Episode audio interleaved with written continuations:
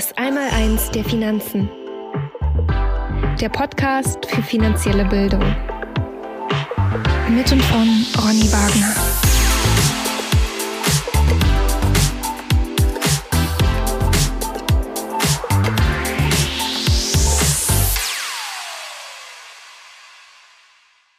Herzlich willkommen zum Podcast Das Einmaleins der Finanzen. Mein Name ist Ronny Wagner und heute geht es um die Modern Monetary Theory. Sie verspricht Wachstum und Wohlstand und eine bessere und gerechtere Welt. Und ich will mal gucken, ob sie das auch halten kann. Gleich geht's los.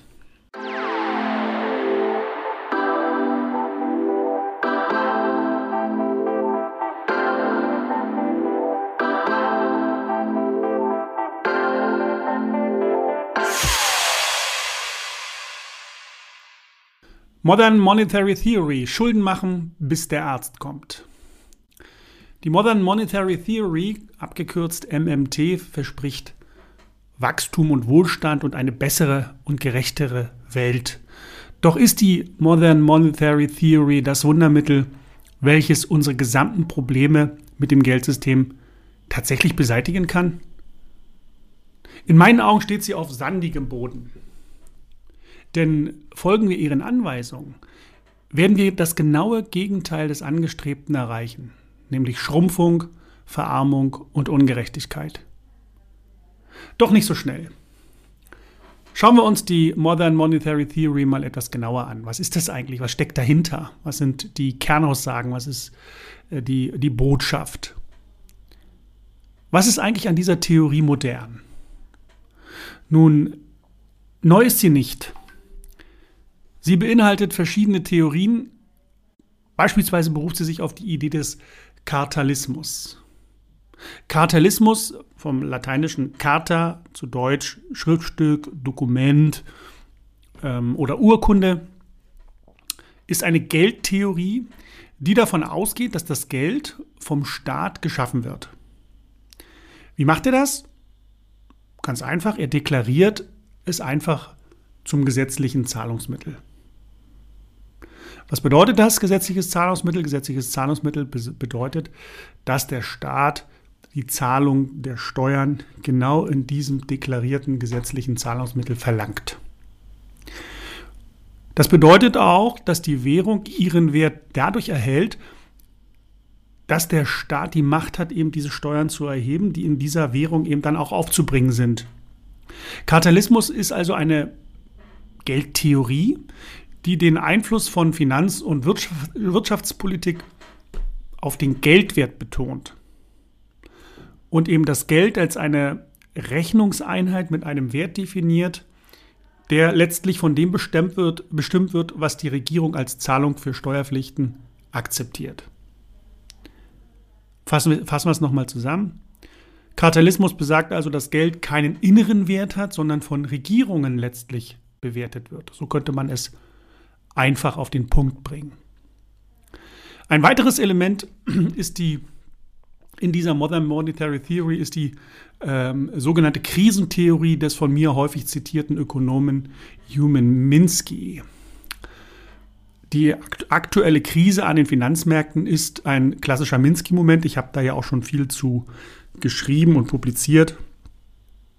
Ähm, und eben diese aktuelle Krise, in der wir uns gerade befinden, verläuft genau nach Minsk, in Minskys Theorie, ähm, in der von Minsky aufgestellten Theorie ähm, der finanziellen Instabilität, die er eben schon in den 60er und 70er Jahren äh, entwickelt hatte. Minskys Hauptthese ist letztlich, dass das Finanzsystem im Laufe eines Aufschwungs automatisch instabil wird. Warum?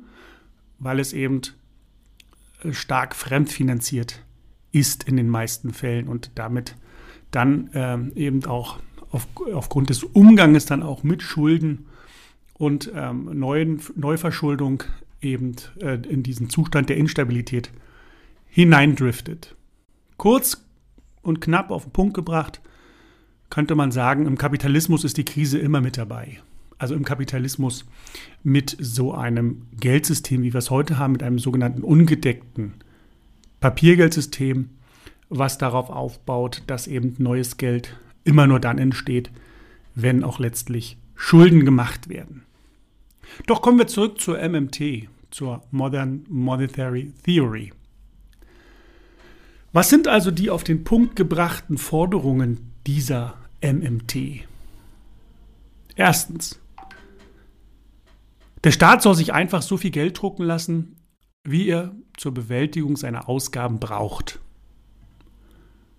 Zweitens, Steuern werden nicht mehr zur Finanzierung des Staatshaushalts erhoben, so wie es beispielsweise heute der Fall ist, sondern nur noch um eine Nachfrage nach diesem staatlichen Fiat-Geld sicherzustellen. Drittens, der Staat tritt in der Volkswirtschaft als Nachfrager auf. Diese Nachfrage finanziert er mit Schulden, um in der Volkswirtschaft für Vollbeschäftigung zu sorgen. Viertens. Sollte es Güterpreisinflation geben, wird sie durch den Staat eingefangen, indem die Staatsdefizite entsprechend verringert und oder die Geldmenge äh, eben ents entsprechend besteuert oder durch Besteuerung reduziert werden kann. Fünftens. Der Staat kontrolliert mit seiner Defizitpolitik erstmal grundsätzlich den Zins. Wie funktioniert das? Gibt er beispielsweise in ähm, einer Phase der Konjunkturschwäche mehr Geld aus, als er an Steuern einnimmt, beschafft er sich den daraus entstehenden Fehlbetrag durch neu geschaffenes Zentralbankgeld. Das zusätzliche Zentralbankgeld im Interbankenmarkt steigt daraufhin an und senkt eben den Zins ab. Und das soll dann wiederum Investitionen, Wachstum und Beschäftigung fördern. Sechstens, indem der Staat das Ziel verfolgt, eben Vollbeschäftigung zu sichern, zu erreichen und dann auch zu sichern, stabilisiert er damit eben die Wirtschaft. Nimmt beispielsweise die Beschäftigung ab, dann sorgt der Staat mit erhöhten Ausgaben, eben finanziert durch dieses Fiat Money, für eine erhöhte Nachfrage und mehr Arbeitsstellen. Andererseits, wenn die Wirtschaft überhitzt, verringert der Staat die Ausgaben und oder reduziert dann eben damit äh, reduziert die Geldmenge durch Steuererhöhungen und legt sie quasi still. Im Kern der MMT steht also die Forderung, dass der Staat einerseits die Hoheit über die Geldschöpfung erhält, das ist der erste wichtige Punkt, und andererseits soll er diese aus dem Nichts, äh, soll er dieses aus dem Nichts geschaffene Geld zinslos erhalten. Für mich steckt dahinter eine tyrannische Gesinnung und ein gefährliches Staatsverständnis. Es wird unterstellt, dass der Staat die Inflation verursacht eben durch die staatlich verursachten Geldmengenerhöhungen und Vermehrungen, dass der Staat eben diese Inflation nicht aus dem Ruder laufen lässt. Das ist eine gewagte These, die in der Geschichte allerdings bisher noch nie beobachtet werden konnte, dass das auch erreicht wurde. Denn Regierungen haben ja immer dann, wenn sie ungehindert Zugang zur Notenpresse erhalten haben, immer Geld, immer neues, frisches, zusätzliches Geld geschaffen, um es dann mit vollen Händen natürlich auch auszugeben. Der, der, Staat spart das ja nicht, der legt das ja nicht zur Seite, der äh, versucht das ja sofort in den Wirtschaftskreislauf hineinzubringen. Und mit diesem Fiat Money haben sich dann die Politiker die Wählerstimmen gekauft, die sie zur nächsten Wahl benötigten, um wiedergewählt zu werden. Denn in demokratischen Gesellschaften kümmert sich die Politik ja stets nur um das Hier und Jetzt. Das Morgen interessiert sie gar nicht. Folgen wir den Ideen der Modern Monetary Theory, dann werden Hochinflationen oder auch Hyperinflationen unsere ständigen Begleiter sein. Für mich ist eine Hochinflation also eine Inflation, die fängt bei zweistelligen Inflationsraten dann auch an. Völlig absurd ist die Vorstellung, dass der Staat eben mit seiner Ausgabenpolitik die Konjunktur oder gar die Volkswirtschaft steuern und glätten kann und damit eben äh, das ganze System auf Vollbeschäftigungskurs hält. Der Staat seine Politiker und Bürokraten mit ihren planwirtschaftlichen Fantasien haben nicht die Information und das Wissen, das Richtige zur richtigen Zeit zu tun. Allein schon die zeitlichen Verzögerungen, mit denen heute politische Maßnahmen in, der in die Realität gebracht werden oder umgesetzt werden, Stichwort mal das, äh, ganze, der ganze Bereich des Gesetzgebungsprozesses, der ja ne, ganz, ganz, ähm, ganz, ganz viel Zeit auch verschlingt. Diese zeitlichen Verzögerungen machen es in meinen Augen unmöglich, die beabsichtigten Ziele auch tatsächlich zu erreichen. Das kann in meinen Augen immer nur ein marktwirtschaftliches System erreichen. Und die MMT ist ja eben kein marktwirtschaftliches, sondern ein planwirtschaftliches System. Und damit bietet sie in meinen Augen keine Lösung für diese ganzen Probleme. Die MMT versucht, naturwissenschaftliche Erkenntnisse eins zu eins in ökonomische Erkenntnisse umzusetzen oder zu übersetzen.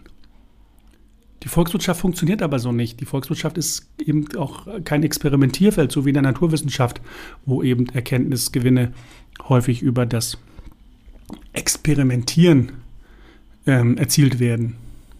Gerade die ökonomischen Theorien, äh, die politisch verheißungsvolles versprechen, wie zum Beispiel durch das Vermehren der Geldmenge steigt der Wohlstand oder Negativzinsen fördern Wachstum und Beschäftigung oder Schulden sind überhaupt kein Problem.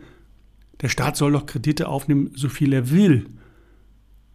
Diese Dinge haben gute Chancen, politische Zustimmung zu finden, um sie tatsächlich dann in der Praxis auch auszuprobieren. Das ist natürlich sehr, sehr verlockend. Und dass die MMT Wissenschaftlichkeit beanspruchen kann, macht sie für Regierung eben nur noch äh, attraktiver. Und äh, man versucht dann natürlich äh, diese Ideen und diese, oder diese Ideologie dann auch in die Praxis umzusetzen, weil es natürlich für die Politik äh, ein sehr, sehr interessanter, eine sehr, sehr interessante Spielwiese dann auch ist. Wohin führt uns die Modern Monetary Theory? Sie befördert das ungehemmte Vordringen des Staates in Wirtschaft und Gesellschaft zu Lasten eben der Freiheiten von Bürgern und Unternehmern. Der Staat treibt damit seine Bürger und Unternehmer in die Abhängigkeit. Fakt ist, dass die Staatshaushalte seit Jahr und Tag hochdefizitär sind. Die Zentralbanken finanzieren die Staatsschulden mit künstlich niedrig gehaltenen Zinsen und der Ausgabe von immer mehr neuem Geld, sogenanntem Fiat Money. Weite Teile der Bevölkerung, aber auch eine wachsende Zahl von Firmen sind in eine immer stärkere Abhängigkeit von der staatlichen Ausgabe- und Versorgungspolitik geraten. Stichwort Sozialstaat. Um aber die mit dem Umbau der Gesellschaft verbundenen Kosten vor den Augen der Öffentlichkeit weitestgehend zu verbergen, bringen die Staaten gewaltige mit neuen Schulden und neuem Geld finanzierte Unterstützungspakete auf den Weg. Damit sollen die Konjunkturen vor dem Absturz bewahrt werden und den Fortgang dieses vermeintlichen Wohlstands weiterhin vorgaukeln. Mittlerweile tritt jedoch die dunkle Seite der wachsenden Staatsverschuldung, nämlich zweistellige Inflationsraten, auf die Tagesordnung. Und immer mehr Menschen und Unternehmen bekommen deren Auswirkungen zu spüren.